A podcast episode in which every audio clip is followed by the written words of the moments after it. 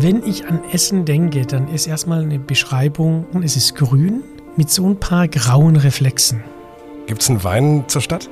Fruchtiges, rauchiges, würziges, alles gut verbunden und trotzdem unheimlich elegant zu genießen. Und so könnte ich mir Essen durchaus vorstellen. Zu Hause in Essen. Ein Podcast der Sparkasse Essen. Mit Tobias Häusler. Ja, herzlich willkommen, ganz besonders Ihnen persönlich. Schön, dass Sie da sind. Und ich finde, er kann auch gern dazukommen. Der Frühling, wir haben ihn meteorologisch schon erreicht, jetzt am 20. März noch kalendarisch. Wenn's soweit ist, also die Sonne auf den Doppelbock scheint oder wir vom Terrassenrestauranttisch auf den glitzernden Baldeneysee schauen, dann freue ich mich auch darauf, auf das Glas Weißwein im Sonnenschein, das erste. Dazu kommen wir noch. In Zuhause in Essen sprechen wir über die Gegenwart und über die Zukunft hier in unserer schönen Stadt mit Leuten aus der Wirtschaft und Politik, aus Kultur und Sport und Ehrenamt. Genuss ist heute unser Thema. Dieser Podcast ist also ideal geeignet für alle, die hier zu Hause sind und auch für alle, die außerhalb des Ruhrgebiets gespannt sind, wie sich so eine ja, besondere Stadt mit besonderer Geschichte wie Essen neu erfindet. Er, unser Gast, hat an den schönsten Orten gearbeitet und gelernt, sich am Ende aber für Essen entschieden als seine Wahlheimat, einer der renommiertesten Weinexperten, Sommeliers Deutschlands und der ganzen Welt, Marcus del Monego. Kein Künstlername übrigens, es gibt Vorfahren in Italien. Er steht als Weltmeister der Sommeliers und Master of Wine. Nicht an ihrem Tisch im Restaurant und erzählt da was über Trauben und über Hanglage. Nee, das macht er alles im größeren Stil. Er schreibt Kolumnen, ist vereidigter Sachverständiger, sucht Weine aus, die sie dann an Orten trinken, die sie vermutlich jetzt noch nicht erwarten. Sie sehen an der Länge, ist es eine der längsten Folgen, ähm, weil wir nicht aufhören konnten zu reden, weil ich auch nicht aufhören konnte, Fragen zu stellen. Und ich habe alle Fragen gestellt, die sich ja keiner mehr traut zu fragen. Also Eiswürfel im Wein. Was sagt der Weltexperte? Sind Schorlen erlaubt oder stirbt da eine Weinfee, wenn man das bestellt? Was hält er von, was hält er von Cola im Rotwein? Habe ich gefragt. Gibt's das richtige Glas oder ist das Quatsch? Und was, was fühlt er, wenn er sieht, wie dieses Glas falsch im Fernsehen oder Kino angefasst wird? Nicht am Stiel, sondern wie so eine Tasse Milchkaffee. Wir gehen direkt rein. Markus Del Monego, der erste Gast, ja, der seine äh, Getränke selbst mitgebracht hat. Ich habe Arbeit mitgebracht. Ein paar Flaschen Wein. Ach ja. Und zwei Gläser auch schon. Ja klar, wir können schon. Ich habe den äh, Termin mit ihrer äh, Frau ausgemacht und fand die Formulierung so toll. Mein Mann hat dann auch zwei Flaschen mit dabei. Er zeigt gern, was er aktuell im Glas hat. genau, richtig. Ich habe heute Morgen noch verkostet für den Landweinmarkt, der Ende April in äh, Südbaden stattfinden wird, im Markgräflerland. Und habe ich gedacht, so ein paar Sachen, die heute positiv aufgefallen sind, die kann man doch durchaus gemeinsam probieren. Sehr, sehr gern. Google Bildersuche, da habe ich schon gesehen, Markus Del Monego. Sie haben wirklich auf 95 Prozent der Bilder ein Weinglas in der Hand. Ja, es gibt auch Bilder mit ähm, Digestivgläsern ja. und mit Champagnergläsern. Achso, natürlich. Das gibt es auch. ja. Nein, aber es ist natürlich eine Sache, die für viele Fotografen oder Filmleute, wenn die Bild aufnehmen wollen oder was filmen wollen, was zeigt am besten, was ich tue, das Glas in der Hand. Und deswegen habe ich dann eben meistens ein Glas, weil das Glas ist neutral, da ist was drin. Ähm, bei der Flasche hat man immer gleich ein Etikett und so Stimmt. weiter. Und mit einem Glas ist das eben immer schön darzustellen, das passt dann immer. Und es ist Ihre Signatur.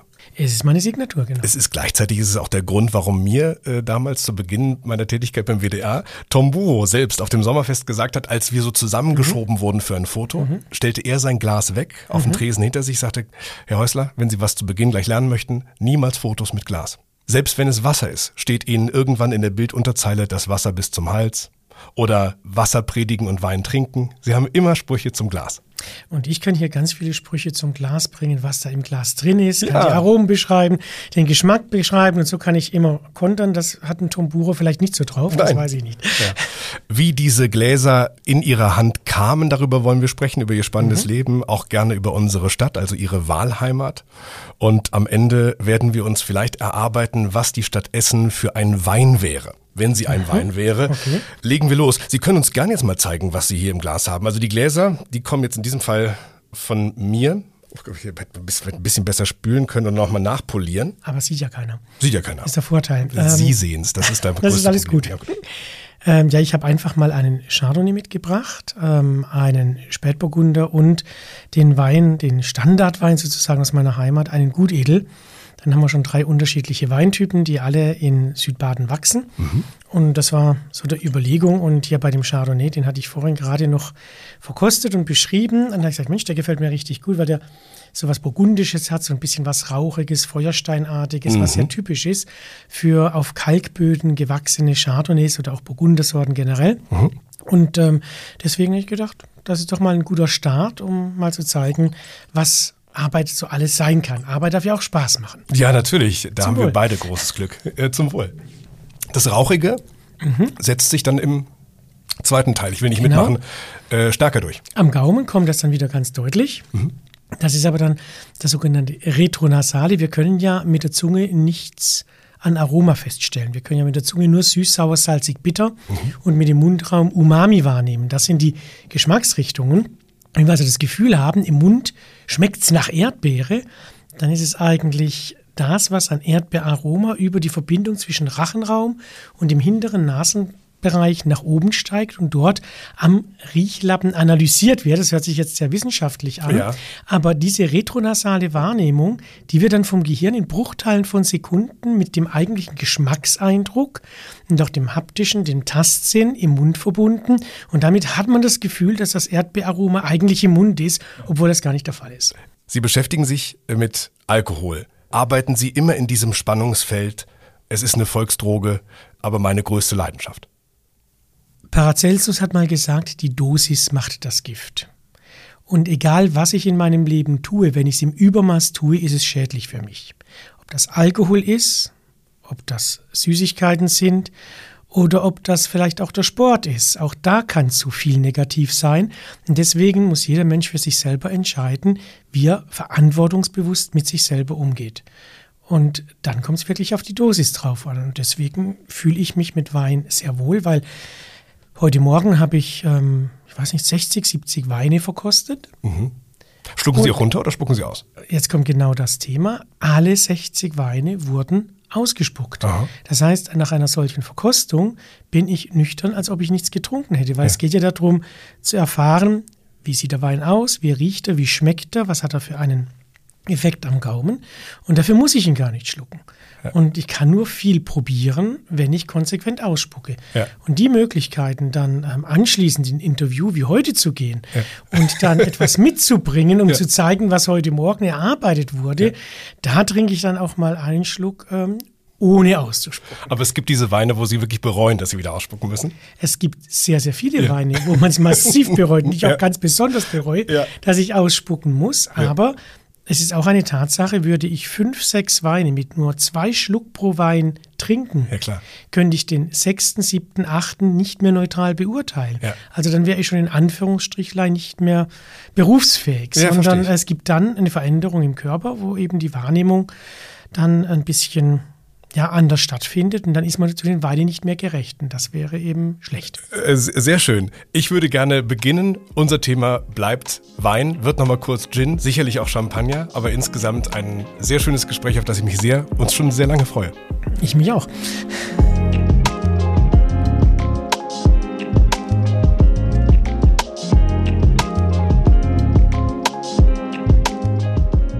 Wir können mit Ihnen einen ganz besonderen Blick auf unsere Stadt werfen, weil Sie sich für Essen als Heimat entschieden haben. Damit haben Sie sich ja auch gegen viele, viele andere schöne Regionen äh, entschieden, die Sie Jahr für Jahr besuchen, in denen Sie gearbeitet haben, gelernt haben.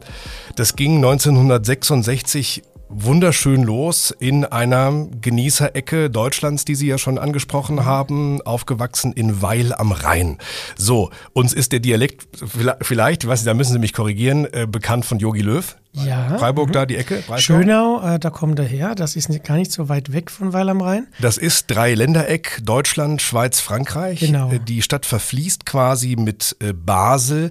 War das schon eine Genießer-Kindheit? Sicherlich ja, gutes Essen, das war bei uns immer auf dem Tisch. Meine Mutter hat fantastisch gekocht mhm. und genießen, das gehörte immer zum Leben dazu. Haben Sie Geschwister? Eine Schwester habe ich, ja, jünger, aufgewachsen in einem sehr ähm, familiären Umfeld. Der Onkel mit den Cousinen wohnte im Haus nebendran oder wohnt im Haus nebendran immer noch. Das heißt, die ganze Familie relativ nah beieinander, sehr viel schöne Familienfeste mit äh, dem damals obligatorischen Mittagessen zum Feiern. Dann gab es Kaffee und Kuchen am Nachmittag und abends dann nochmal einen Imbiss. Mhm. Also man hat da ganz anders zugeschlagen als heute. Mhm. Aber das waren die Zeiten und die haben Spaß gemacht. Äh, das waren tolle Erlebnisse und Genießen gehörte da einfach auch mit dazu. Ganz witzig, äh, wir haben beide am Immanuel Kant Gymnasium Abitur gemacht, ich allerdings mhm. in Münster. Äh, ja, da trinkt man, da trinkt man sie in Weil, da trinkt man äh, in Münster Altbierbowle mit Erdbeeren oder Pfirsichen mhm. aus der Dose. Sie würden tot umfallen. Äh, mich schockt gar nichts, was man trinken kann. Ähm, man muss neugierig sein, alles mal auszuprobieren. Danach kann man urteilen, ob einem das persönlich gefällt oder nicht. Wie heißt so schön, der Wurm muss dem Fisch und nicht dem Angler schmecken und das Getränk muss demjenigen schmecken, der es trinkt. Und ähm, da gibt es unterschiedlichste Kulturen und das ist nicht nur der Unterschied zwischen Münster und Weil am Rhein, da können wir auch ähm, Amerika, Asien, Ozeanien, die ganzen unterschiedlichen Regionen anschauen, die alle ihre Spezialitäten haben, ihre Getränke haben und neugierig zu probieren, immer zu 100 Prozent, aber alles dann zu genießen, das ist mit einem Fragezeichen verbunden. Sie haben dieses Arbeiten im Genuss dann zum Beruf gemacht, 1988 mhm. nach dem Abitur. Die Ausbildung abgeschlossen im Dorinth Kurhotel Bad Brückenau. Das ist Unterfranken, ähm, also Bayern, äh, direkt äh, an Hessen grenzend. Mhm. Äh, eine wunder, wunderschöne Anlage. Ich habe mir da Fotos mhm. angeschaut und ich muss auch sagen, Ihnen zu Ehren haben die vermutlich seit 1988 auch in den Zimmern nichts mehr verändert. Also, da, dann müsste ich mal wieder vorbei und schauen, ob noch alles so geblieben ist wie damals. Die Gastronomie kam früher in ihr Leben. Wie denn überhaupt? Denn das muss man ja erstmal persönlich für sich entscheiden. Ich mache das, ich will das. Ja, also schon in der 11. Klasse hatte ich einen Ferienjob bei Mövenpick an der Autobahn Basel-Weil. Das war der berühmte Grenzübergang, wo auch eine sehr gute Gastronomie war. Und ähm, ein Gast, ein amerikanischer Gast kam und ähm, hat einen Rotwein, den besten Rotwein, den wir hätten bestellt. Als ich ihn dann serviert habe, hat er ihn mit Zucker ähm, versetzt und äh, umgerührt und dann gemeint, ich könnte jetzt auch seine Frau bedienen. Ich habe ihm nachgeschenkt, ihm nachgeschenkt, bin rausgegangen und gesagt, an den Tisch gehe ich nicht mehr, das sind Barbaren. und die Restaurantleiterin hat mir dann aber was ganz Tolles mitgegeben.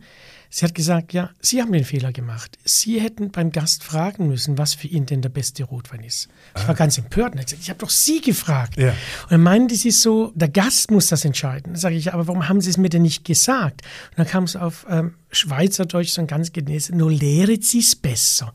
Und sie hatte recht, ich habe es nie vergessen, ich habe die Lektion gelernt. Ja. Der Gast hat mir dann später gezeigt, was er getrunken hat und der hatte tatsächlich in den 70er Assmannshäuser, Höllenberg, Spätburg unter Spätlese süß getrunken auf seiner Reise durch Deutschland im Rheingau und das war für ihn das Beste. Verstehe. Und dann dachte er, wenn er sagt, der beste Rotwein, dann kriegt er das überall. Und das war natürlich nicht so, weil er hat ihn selbst hergestellt sozusagen. Hat ihn selbst hergestellt, genau. Wusste ich zu helfen, das ist eben das Tolle, da ja. gibt es dann immer eine Lösung, kein Problem. Ja. Aber es war so ein Schockmoment und am Tag drauf, weil ich das dann alles gut durchgestanden hatte, habe ich mein erstes kleines Weinseminar bekommen. Mhm. Damit hing ich am Hanglager.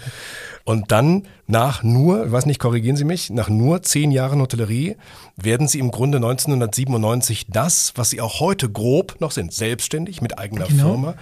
Es gab ein Ereignis, das Sie, das kann man durchaus sagen, weltweit bekannt gemacht hat. Mhm. 1998. Mhm. Und das ist so super, dass Sie das auch selbst, bitte selbst erzählen dürfen, mit der Bitte, alle Bescheidenheit abzulegen. Ich möchte wissen, wirklich wissen, wie es war.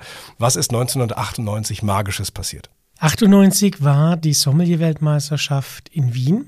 Das war eine unheimlich intensive Woche, ganz viele Eindrücke, ähm, natürlich der Austausch mit den Kollegen aus der ganzen Welt. Damals waren 35, 36 Länder an Bord, mittlerweile sind es schon fast doppelt so viel. Und ähm, das war fantastisch vom äh, Eröffnungsball im Schloss Schönbrunn angefangen bis zum Abschluss des Ganzen. Der Wettbewerb fand im Redutensaal der äh, Hofburg in Wien statt. Wir waren sozusagen die Generalprobe für den danach stattfindenden G7-Gipfel, weil die, äh, der Redutensaal ist ja abgebrannt und der war neu installiert und wir haben dann sozusagen die Generalprobe da gemacht mit ja. 800 Personen im Zuschauerraum. Ja, schön. Und das war schon ähm, sehr eigenes Gefühl, weil ähm, auf der Bühne zu stehen vor 800 Leuten und dann auf der Bühne Leute zu haben wie ähm, den Highlander Christopher Lambert, der mhm. hatte sich zur Verfügung gestellt als Schauspieler auf der Bühne, hat dann den Ehemann der ähm, amerikanischen Botschafterin in Österreich gespielt und ähm, die beiden waren ein sehr schwieriges Paar zu bedienen, aber ich habe meine Aufgaben alle erledigt bekommen. Das ist die Frage, genau. Das heißt, das, ist, das sind jetzt weg von Fragebögen, mhm. Situationen an gespielten Tischen. Ja, ja, klar. Also der, der erste ja, so Teil. Ich bin neu, ich bin neu in Ihrem Business. Ich also trinke nur bisher. Der erste Teil bei so einer Weltmeisterschaft ist immer theoretischer Fragebogen, in der Regel 100 Fragen in 90 Minuten zu beantworten. Mhm. Das ist alles machbar und lernbar. Dann gibt es eine Blindverkostung. Es gibt eine kleine praktische Aufgabe, die jeder durchlaufen muss. Und nach diesem ersten Teil, früher als es nur 35 waren, gab es dann direkt das Finale. Mittlerweile gibt es noch ein sogenanntes Halbfinale davor, um einfach den Kreis etwas eingrenzen ja. zu können und also besser sortieren Ländern. zu können, ist ja. klar. Und damals war es dann so, es ging direkt ins Finale. Und äh, dass ich im Finale war, es war für mich der größte Sieg überhaupt. Ich habe alles gewonnen, ich habe alles erreicht, was ich will. Ich habe Deutschland nicht blamiert. Jetzt kannst du das Ganze anfangen, so ein bisschen zu genießen. Und ähm, es war dann auch so, dass diese Szene auf der Bühne mir sehr viel Spaß gemacht hat, weil die dauernd Fragen gestellt haben, die mich eigentlich davon abgehalten haben, das zu tun, was mir Punkte bringt. Also habe ich die Antworten immer in meine Aufgaben eingebunden, weil ich wusste ja, ich muss die Herrschaften durch ein fünfgängiges Menü führen. Ja.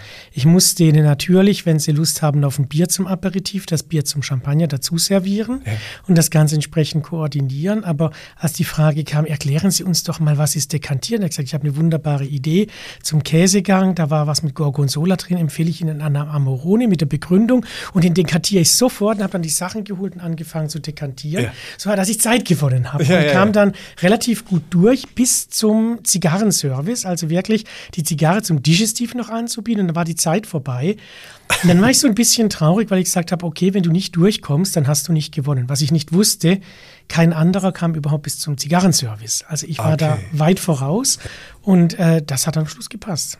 Dann hängen wir an dieser Stelle sofort Ihren Erfolg 2003 mit an.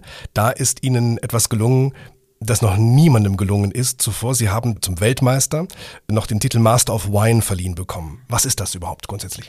Der Master of Wine ist die wahrscheinlich anspruchsvollste Prüfung, die es in der Weinwelt gibt, weil das Institute of Masters of Wine in London, das wurde 1953 vom britischen Weinhandel gegründet, um eine Kaderschmiede zu haben für Top-Fachleute in der Weinwelt.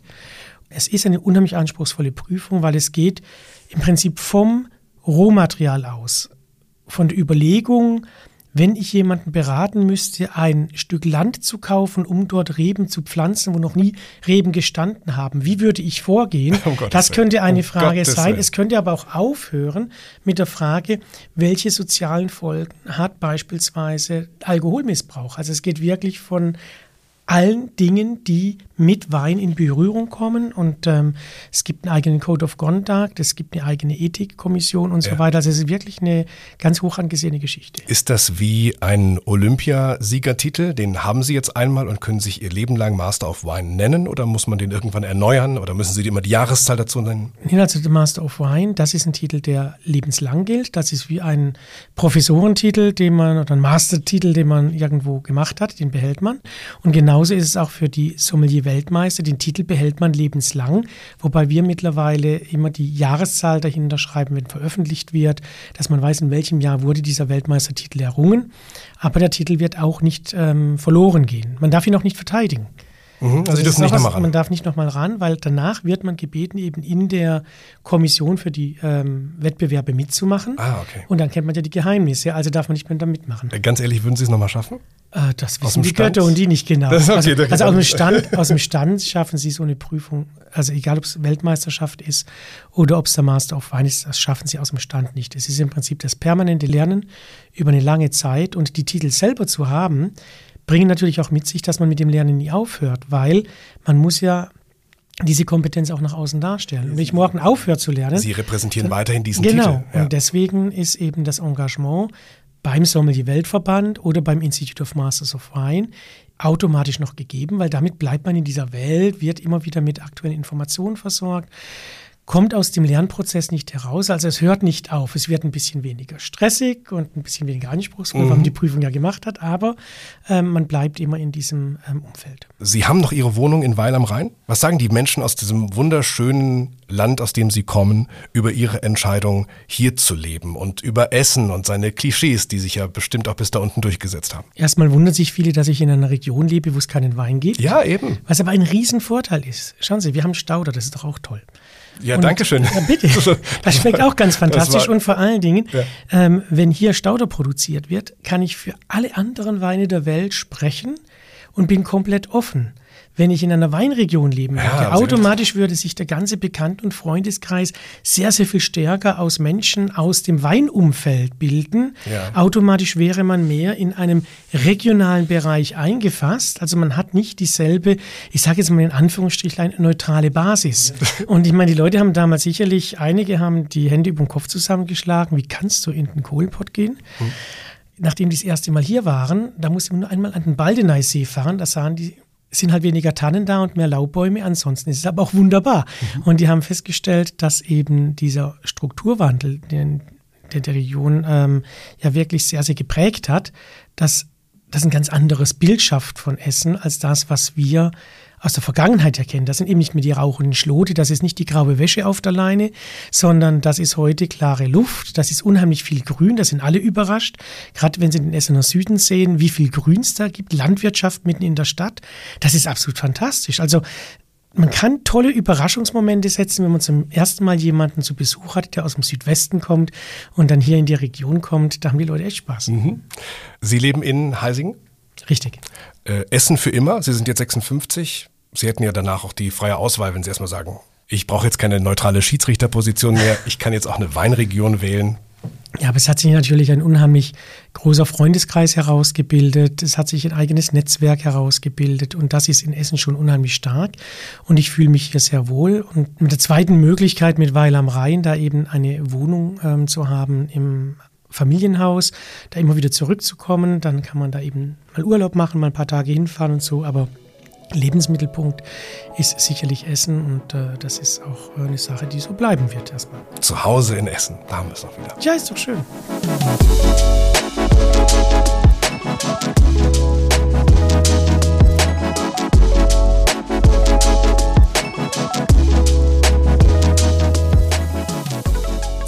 Dann machen wir jetzt mal jede zu Hause in Essen Hörerin, jeden Hörer zum, ja, zumindest zum, zum Master of Party. Ja, mhm. wenn es nicht Master of Wine ist, mitreden können, vielleicht auch hier und da vorn mit dabei sein. Ähm, fangen wir mal mit denen an in der Stauderstadt Essen, die sagen, ich bin kein Weintrinker. Sagen Sie, es kann wirklich Menschen geben, die keinen Wein mögen oder war dann bei der Vielfalt in dieser unendlichen Weinwelt einfach noch nicht der Richtige dabei? Jeder Mensch hat seinen eigenen Geschmack. Das macht das Ganze so fantastisch, weil es gibt nicht einen Geschmack, es gibt auch nicht einen Wein. Es gibt ganz viele Möglichkeiten, aber es gibt durchaus Dinge, wo Menschen sagen, das schmeckt mir nicht. Und dann kann ich das wunderbar akzeptieren. Ich würde halt immer nur sagen, immer mal wieder probieren, um zu schauen, ob es nicht doch irgendwann schmeckt, weil sich auch der Geschmack im Lauf des Lebens verändert. Wir haben heute nicht mehr das gerne, was wir mit sieben oder 14 gegessen, getrunken haben, mhm. sondern wir trinken andere Dinge, wir essen andere Dinge und deswegen das, was schmeckt, das ist richtig. Das klingt sehr, sehr offen. Wir werden Ihre, sagen wir mal, Geduld mit den Menschen, die Wein trinken, noch ein bisschen testen gleich. Hm. Wie fange ich denn grundsätzlich an? Sagen wir mal, ich habe keine Ahnung, will einen guten Wein trinken, nichts Extremes, auch nichts besonders Teures. Wie gehe ich vor? Gibt es natürlich verschiedene Möglichkeiten. Die erste Möglichkeit ist, wenn ich ganz spontan einfach in ein Ladengeschäft gehe, ob das jetzt ein Fachhandel ist ähm, oder für manche ist vielleicht der Supermarkt oder der Discounter der erste Kontakt mit Wein, einfach eine Flasche nehmen, gefällt mir das Etikett, spricht mich das Ganze an und dann probiere ich mal aus. Vielleicht lese ich noch auf dem Rückenetikett, wie der Wein schmecken soll oder wird vom Fachhändler beraten, wie er schmecken kann und dann muss ich einfach ausprobieren und dann werde ich erleben, ist das vom Duft her so fruchtig, wie ich es mir vorgestellt habe oder ist das dann doch anders, als auf dem Etikett geschrieben wurde? Okay. Schmeckt das vom Gerbstoff und wenn mir was gefällt, dann sollte ich mir immer aufschreiben, was mir gefallen hat oder was natürlich noch viel schneller geht heute, ein Handyfoto machen, weil dann mm. kann man das mm. Erlebnis wiederholen ja. oder man kann die Finger davon lassen, wenn es einem nicht gefallen Okay. Okay, aber äh, kann man äh, schon sagen, dass wenn man im Supermarkt äh, kauft, dass man zumindest dort keine Spitzen in den Extremen kaufen kann? Dass es im Grunde ein Wein sein müsste, der einer breiteren Masse gefällt? Das ist nicht unbedingt gesagt, weil es gibt auch in äh, den Supermärkten, selbst bei den Discountern teilweise Weine, die manchmal etwas spezieller sind. Also beispielsweise zur Weihnachtszeit wird Port häufig angeboten. Mhm. Portwein ist jetzt nicht etwas, was dem mitteleuropäischen Geschmack so als Standard entspricht, aber trotzdem finden diese Weine ihre Abnehmer, weil die Leute eben Spaß daran haben. Schmeckt ganz fantastisch zu Schokolade beispielsweise und dazu kann man das ausprobieren. Also ich würde immer sagen, neugierig sein und wenn einem etwas gefällt, sich dann die Notizen machen, was einem gefallen hat und mit der Zeit hat man eine ganze Sammlung von Dingen, die einem wirklich Spaß machen. Sie sind ja unglaublich tolerant, ähm, habe ich gerade schon rausgehört. Einer der Sprüche, die ich persönlich schon 100 Mal gehört habe auf mhm. die Frage oder überhaupt nur, wenn, wenn überhaupt zum Teil auch ungefragt geäußert. Mhm ich kenne mich mit Wein nicht aus, ich weiß nur, was mir schmeckt und was mir nicht schmeckt. Haben Sie den Satz nicht auch schon tausendmal gehört? Sagen wir mal so, wenn das jemand zu mir sagt, dann sage ich immer wunderbar, dann haben Sie doch schon alles erfüllt, was Sie brauchen für Ihr Leben. Weil nein, das ist doch das ja? Thema.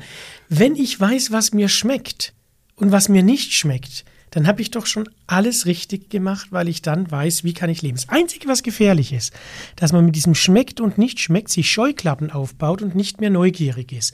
Und dann kann man Genuss verpassen. Man hat zwar dann ein schönes Leben, aber was ist, wenn dann kurz vor Lebensende plötzlich ein Erlebnis kommt, wo man sagt, mein Gott, jetzt habe ich das ganze Leben lang das Falsche gemacht. Deswegen immer neugierig bleiben und immer ausprobieren und sich danach wieder neu sondieren. Schmeckt mir, schmeckt mir nicht. Und damit erweitert man sein Spektrum, erweitert sein Wissen und seine Erfahrungsschatz. Ach Gott, jetzt hier lernt man wirklich was fürs Leben. Sie sprechen jetzt mit jemandem, der, wenn er auf Nummer sicher geht, erstmal den Grauburgunder von der Karte nimmt. Ich hätte auch mal was anderes probieren dürfen, ne?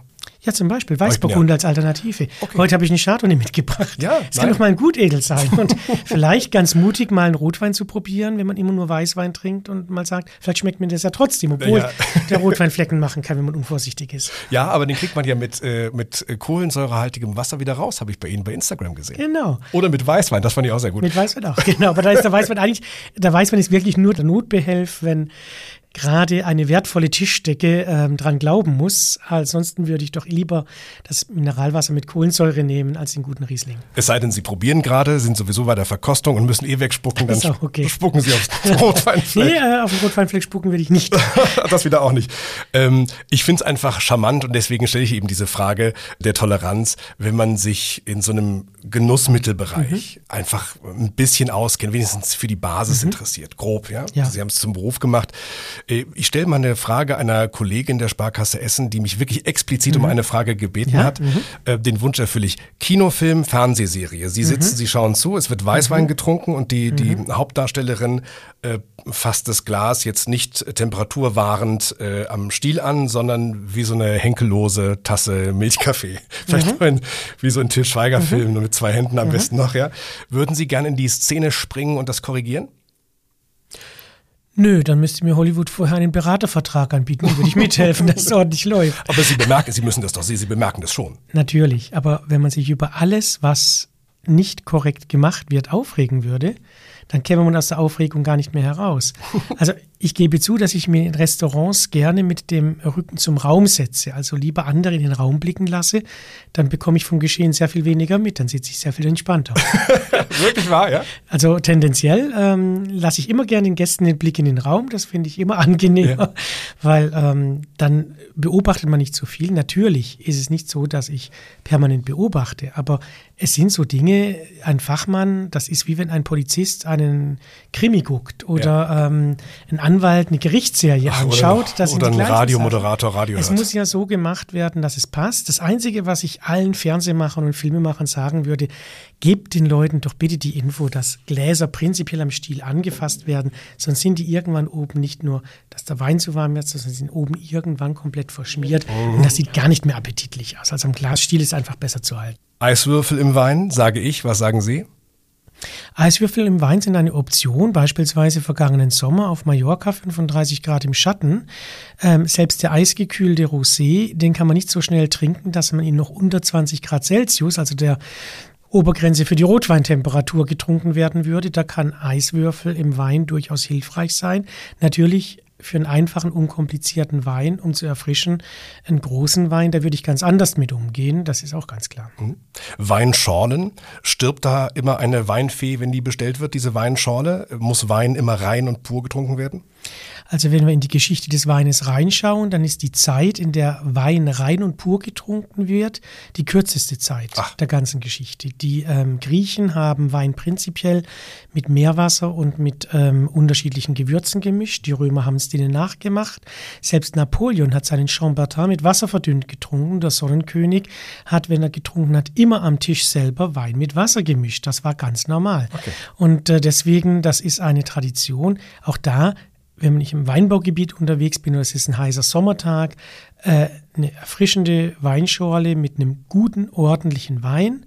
Aber es muss eben kein großer Wein sein, aber irgendetwas, was nachher noch ein bisschen Qualität zeigt und wo man ein bisschen Spaß haben kann. Wir haben Herrn äh, Del Monego an ein EKG angeschlossen. Wir würden sofort abbrechen, wenn die Werte jetzt kritisch werden.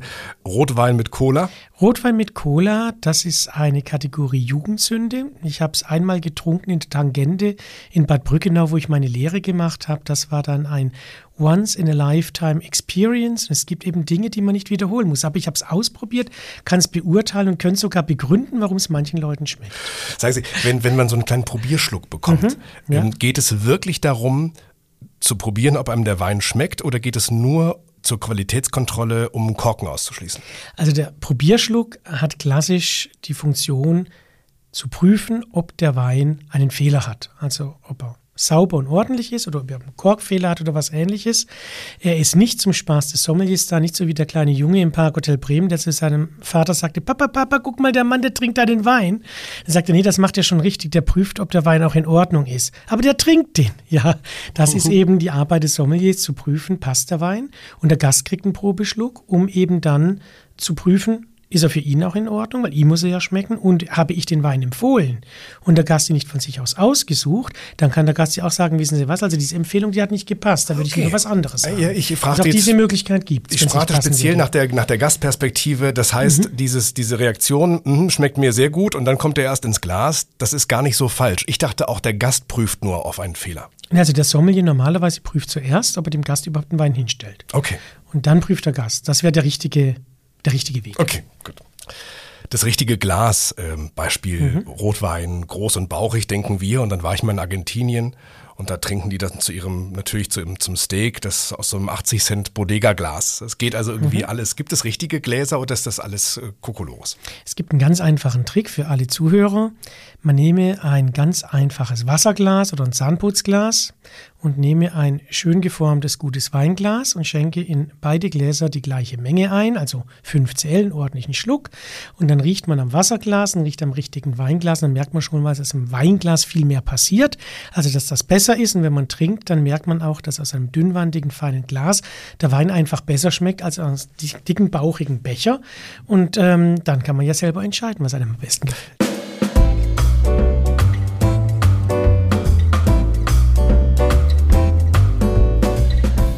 So eine, ich weiß nicht, ob es so eine Urban Legend ist, also so ein, so ein Märchen, das einfach immer weiter erzählt wird.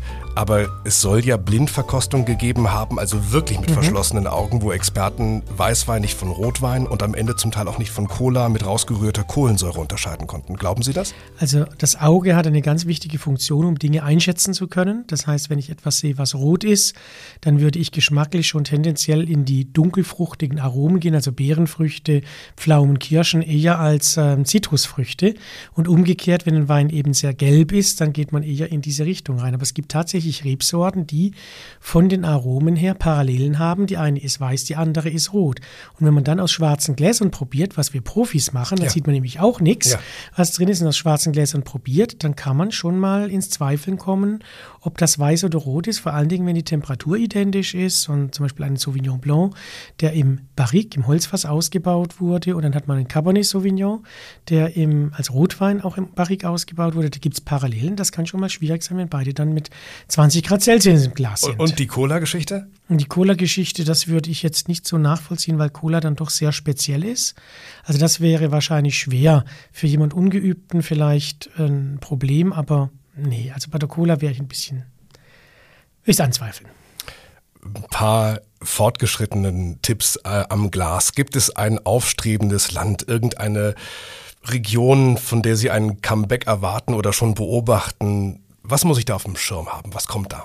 Ich glaube ganz einfach die jungen Winzer weltweit. Wir haben unheimlich viele super ausgebildete, motivierte Winzer die ihre Praktika rund um den Globus gemacht haben. Wir haben in Deutschland eine ganze junge Winzergeneration, die momentan ans Ruder kommt, die fantastisch arbeitet, fantastische Weine macht. Und den gleichen Effekt haben wir auch in Ländern in Übersee oder in ähm, Italien, in Spanien und in Frankreich. Und solche jungen Talente zu finden, das ist eigentlich das, was am meisten Spaß macht. Sie haben, wenn ich richtig informiert bin, wirklich jeden Urlaub der letzten Jahrzehnte in Weinregionen verbracht, in Kellern, in Hängen verbracht, äh, sollen ein unfassbares Netzwerk haben. Was sagen Ihnen die Winzerinnen und Winzer über Nachwuchssorgen. Immerhin, Hoffnung haben Sie in die Generation, die jetzt nachkommt. Ne?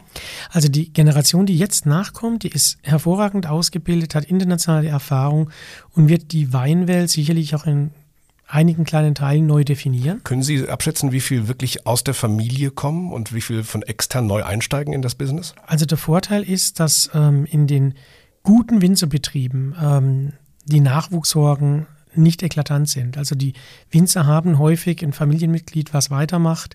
Junge Leute, die sich für den Weinbau interessieren, die bereit sind, diese Winzerarbeit zu machen. Wir haben aber gleichzeitig auch ganz viele Leute, die von außen kommen, die aus einem Umfeld kommen, das ganz weinfern ist, aber einfach Spaß an Wein haben und das dann als Beruf entdecken. Und wenn Sie sehen, wer alles in Geisenheim studiert, das ist ja unsere Weinuniversität oder auch in Neustadt ähm, äh, in der Pfalz, da hat die äh, Uni Ludwigshafen eine Außenstelle, da unterrichte ich auch und da sind Leute dabei, die haben vorher mit Wein gar nichts richtig getan und sind jetzt plötzlich ganz begeistert in der Weinwelt unterwegs. Und das ist einfach ein Thema, was die Leute heute bewegt, was den Menschen Spaß macht. Und deswegen kommt eine ganz gute junge Generation ans Ruder. Und dann muss man natürlich schauen, sind die Betriebe so gesund, dass die nächste Generation das weiterführen kann? Hat man sich richtig aufgestellt? Weil Winzerhandwerk heißt ja nicht nur, einen Wein zu machen, das heißt auch im Vertrieb gut zu sein, das heißt auch im Marketing gut zu sein. Der Winzer muss im Prinzip ein Multitalent sein. Ja. Und ähm, das sind äh, nicht unbedingt alle. Das heißt, das ist natürlich immer gut, wenn man da mehrere ja, Möglichkeiten hat, seine Talente auszuleben. Ja, da gibt's ja, jetzt wo Sie gerade Marketing ansprechen, da tut sich ja eine Menge. Da werden ja gern mit der nächsten Generation auch die Etiketten erneuert und dann gibt's dann im, im Supermarkt, weiß ich, Sex, Drugs and Rock'n'Roll durchgestrichen auf dem Etikett, Just Riesling drunter geschrieben. Mhm. Oder äh, auf, auf Englisch habe ich jetzt hier äh, gefunden, ähm, wenn du ein Rassist bist, Terrorist oder einfach ein A, Punkt, Punkt, Punkt, Loch, trink nicht meinen Sauvignon Blanc. Deutsches Weingut, Mhm. Klickt mal auf die Seite, wirklich ein eher konservativ mhm. wirkender Betrieb in der Pfalz. Mhm. Sie kennen ihn wahrscheinlich dann mhm. äh, gut. Ist das die Zeit? Oder fürchten, machen Sie sich Sorgen? Nee, deswegen würde ich mir keine Sorgen machen, weil das Etikett ist natürlich der erste Kaufanreiz, aber wenn die Qualität in der Flasche nachher nicht überzeugt, mhm. dann hilft mir auch das witzigste Etikett nichts. Also deswegen, da muss was dahinter sein. Und wenn da was Vernünftiges dahinter ist und man damit dann eine neue Kundengruppe anspricht, vielleicht eine jüngere Generation anspricht, dann ist das doch durchaus eine Sache, die hilfreich ist. Und unter den ähm, Expertinnen und Experten, also wenn Gut, wenn Joko Winterscheid sich jetzt einkauft in so ein Unternehmen, dann sind das ja Marketingmaßnahmen für einzelne Weine. Es kann sich aber trotzdem weiterhin jeder Experte nennen. Gibt es ja auch viele bei, bei Instagram. Demokratisiert sich da etwas oder fürchten Sie da um die Seriosität? wie soll man sagen, bei, bei Instagram zum Beispiel, da gibt es halt ganz viel Information und ich muss für mich filtern, was ist da die Information, die für mich richtig ist. Das heißt, ähm, wenn jemand es schafft, Geschmack perfekt zu transportieren, also die Beschreibung so anschaulich zu machen, dass die Leute sagen, wow, toll, wenn ich mir den Wein kaufe, wenn der darüber erzählt hat oder die darüber erzählt hat und dann diesen Wein kaufe und dann den probiere, dann passiert genau das, was ähm, da auf Instagram gesagt wurde. Dann ist das doch eine tolle Geschichte. Dann muss ich auch keinen Experten haben. Auf der anderen Seite, wenn irgendwie die kruden Theorien zum Wein ähm, vermittelt werden, da fragt man sich dann manchmal schon, muss das jetzt unbedingt sein? Aber so hat jede, jede Sache ihre Vorteile und ihre Nachteile. Okay, Sie sind ja unfassbar tolerant. Das heißt, wenn ich jetzt jemand, wenn ich wirklich einen Wein kaufe, egal ob er mir schmeckt, ich kaufe ihn, mhm. ich kaufe ihn aus seinem aus mhm. Marketing-Gesichtspunkt. Mhm. Einfach weil mich das Etikett so ja. und ich trinke das und es schmeckt mir eigentlich aus Marketinggründen, sagen Sie, Hauptsache schmeckt. Ja, wenn es mir schmeckt. Ich muss es ja nicht trinken. ja. Also wenn ich es hingestellt ja. bekäme ja. und man würde meine Meinung erfragen, dann würde ich diesen Wein ganz sauber und ordentlich analysieren und würde meine Meinung dazu bringen. Und das Fazit könnte sein, es schmeckt mir, das schmeckt mir nicht. Aber das ist mein Fazit. Nur ähm, es gibt eine professionelle Welt, da ist eben eine neutrale Position gefragt. Und es gibt meine eigene Welt, mein persönlicher Geschmack und da habe ich meine Präferenzen und da habe ich meine Dinge, die ich gerne habe und da habe ich andere Dinge, die ich nicht so gerne habe. Das habe ich auch. Wissen Sie was, ich habe Sie jetzt schon so weit verstanden, dass ich nicht danach frage, was Sie gerne trinken, weil es mir überhaupt nichts bringt, die Antwort. Doch, es wird Ihnen was bringen. ja, klar. Jetzt habe ich nicht gefragt. Nein, ah, gut, dann, ja fragen, dann frage ich doch. Die, die Antwort, was ich gerne trinke, ist relativ einfach. Es muss in der Situation, mit den Menschen, zu dem Essen und in dem Rahmen, in dem ich bin, passen und schmecken dann ist es perfekt. Gut, okay, in Ordnung. äh, aber Marken habe ich jetzt hier nicht. Und, Nein, Marken kriegen Sie äh, keine genannt. Da brauchen Sie keine Angst Dann haben Sie doch richtig verstanden.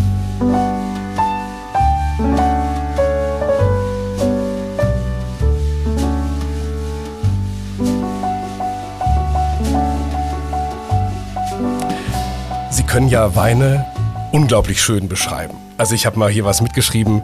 Äh, der Wein bietet uns ein zartes Aroma von reifem Apfel, fast Apfelkuchen. Im Hintergrund elegante Zitrusnoten, ergänzt durch Noten weißer Blüten und ein Hauch von grüner Haselnuss. Ich weiß noch nicht mal, was eine grüne Haselnuss ist. Haben Sie nie als Kind am Haselnussbaum Haselnüsse genascht, nee. die noch gar nicht richtig reif waren? Nein, habe ich nicht gemacht. Echt nicht? Ja, gut, dann haben sie ein paar Ohrfeigen gespart, das ist gut. Da hieß es immer, das darfst du nicht machen, da kriegst du Bauchweh von, ja. aber heute habe ich dadurch ein Aroma mehr, ja. als ich in Beschreibungen einsetzen kann. Das ist, das ist Was das gute, Risiko wert? Das ist eine gute Frage. Wie lernt man das? Trinkt man zu Beginn Wein, tauscht sich dann aus, bis einer sagt, ich äh, rieche im Hintergrund äh, grüne Haselnuss. Alle riechen nochmal hin und sagen, mhm. stimmt, das, das stimmt, das kommt hin. Und man merkt sich, das ist grüne Haselnuss und beschreibt den nächsten Wein wieder ähnlich. Oder wie erklärt sich das Vokabular? Es gibt ja im Prinzip keine eigene Weinsprache. Beispielsweise, wie man Farben beschreiben würde oder Formen beschreiben würde. Da gibt es für jede Farbe und jede Form einen Begriff. Mhm, Bei Wein gibt es das nicht. Das heißt, wir können nur über Vergleiche das Ganze erläutern. Und diese Vergleiche sind die Erfahrungen, die sensorisch im Laufe eines Lebens gemacht worden sind. Wir haben alle einen Kopf, der ist riesenvoll mit Informationen. Man könnte das vergleichen mit einer riesigen Apothekerwand mit Hunderttausenden von kleinen Schubladen und in jeder Schublade ist ein Geruchs- oder Geschmacksaroma eingeschlossen. So eine Erinnerung eingeschlossen. Mhm. Das Problem ist aber, alle Schlüssel liegen in einem Schuhkarton vor dieser Wand, ohne Etikett. Mhm. Das heißt, wenn ich jetzt jemandem den Schlüssel gebe, dass er sein Fach der Erinnerung aufschließen kann und sagt, beispielsweise Mirabelle, oh ja, das riecht nach Mirabelle, weil dann ist das aufgeschlossen. Wenn man das zwei, dreimal wiederholt, dann ja. prägt sich das ein. Mhm. Und wenn man selber trainiert, dann muss man eben ganz systematisch vorgehen zum Trainieren. Auch dann kann man sich das aneignen. Aber es ist nichts anderes, als das zu aktivieren, was in unserem Kopf sowieso an Erinnerung vorhanden ist und diese Erinnerungen wieder vorzuholen. Mhm. Könnte auch Leute geben, die ihre Art, Weine zu beschreiben, als etwas elitär empfinden oder prätentiös empfinden. Umgekehrt kann ich einen Wein auch zu laienhaft beschreiben, dass Sie mit am Tisch sitzen und sagen, ja, da vertust du dich, also was du meinst, ist, ist Maracuja und nicht Mango? Also erstens gibt es nicht das eine, das eine korrekte Aroma. Beispielsweise, wenn man Brombeere hat und man destilliert eine Brombeere, dann riecht es nachher nach Veilchen. Das heißt, jedes Aroma einer Frucht oder eines einer Sache, die wir kennen, setzt sich aus zig anderen Aromakomponenten zusammen. Und wenn ich dann dieses Produkt verändere, dann kann es sein, dass andere Aromen plötzlich im Vordergrund stehen und das dann genau typisch ist. Und deswegen ähm, gibt es immer eher Aromengruppen, in denen man unterwegs ist. Oh. Und was für den einen Maracuja ist, ist für den anderen vielleicht wirklich dann doch eine andere exotische Frucht. Aber man kann sich vielleicht auf den gemeinsamen Nenner so exotische Frucht ein. Mhm, also die einfachen Begriffe sind meistens leichter nachzuvollziehen, als wenn es sehr speziell wird.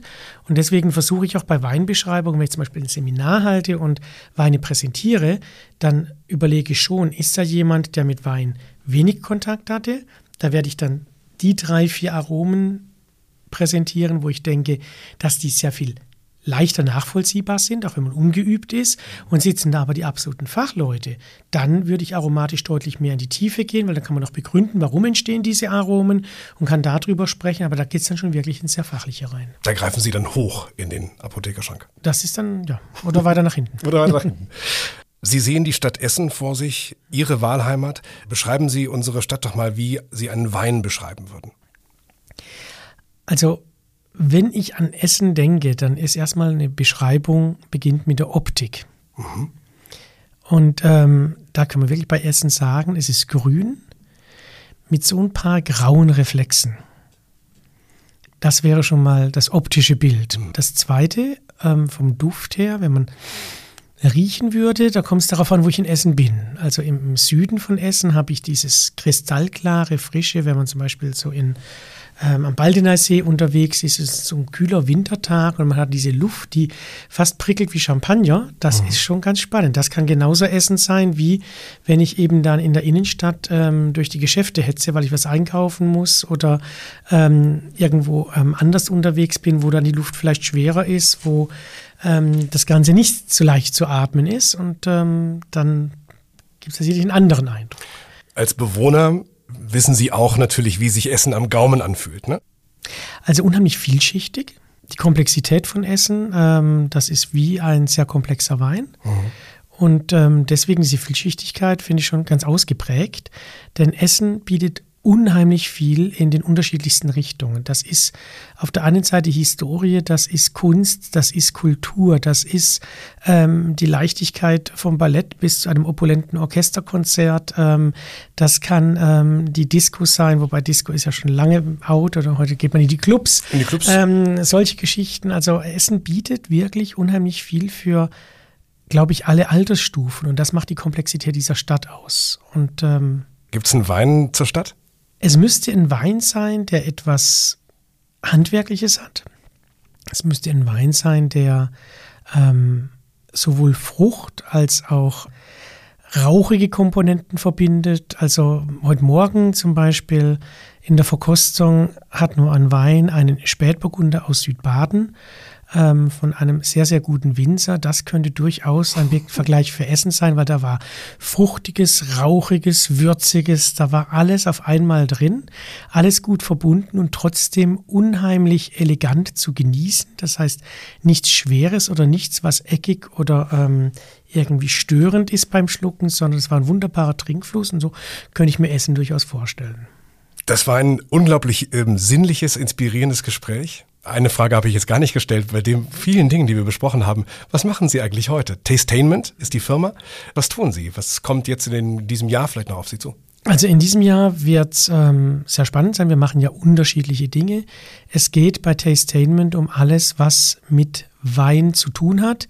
Nur mit dem Unterschied, dass wir kein Weinhandel sind. Also wir verkaufen keine Flaschen, aber ähm, wir beraten, deswegen auch ähm, beispielsweise bei Aldi Nord sind wir beratend im Weinbereich unterwegs. Lufthansa ähm, habe ich gelesen. Lufthansa in Teilbereichen noch. Ähm, da sind wir auch aktiv, ähm, bei Malz Moor zum Beispiel oder ähm, bei den First Class Lounges in München. Ähm, dann gibt es andere Bereiche. Konzeptentwicklungen für Weingüter, ähm, Produktentwicklungen für Weingüter. Ähm, ich küvettiere eigene Weine, wo ich aber nicht meinen Namen draufschreibe, sondern eh als Sparringspartner für den Winzer oder den Kellermeister arbeite, um ihn da äh, neue Ideen zu geben. Ach, ich möchte meinen Namen gar nicht drauf sehen, sondern er macht ja die Arbeit. Er macht ja. den Wein im Weinberg. Ich komme ja nur und gebe dann sozusagen eine finale Idee. Beim Gin war es anders? Beim Gin war es anders, genau. Der Gin, das war wirklich ein Produkt, was von ähm, klein auf erdacht wurde. Und das war auch im Prinzip am Schluss die ganzen Aromen, die da drin waren. Als ich mir das angeschaut habe, habe ich gesagt, das sieht aus wie meine Biografie in flüssiger Form. Weil das waren alles Aromen, die typisch sind für Etappen in meinem Leben, wo ich war, wo ich diese Aromen kennengelernt habe. Und deswegen deswegen, ähm, ja, vielleicht machen wir mal einen Gin für Essen, wo wir dann diese ganzen Dinge, die für Essen so typisch sind, schön in eine Flasche bringen. Das wäre doch eine Idee. Sehr, sehr schön.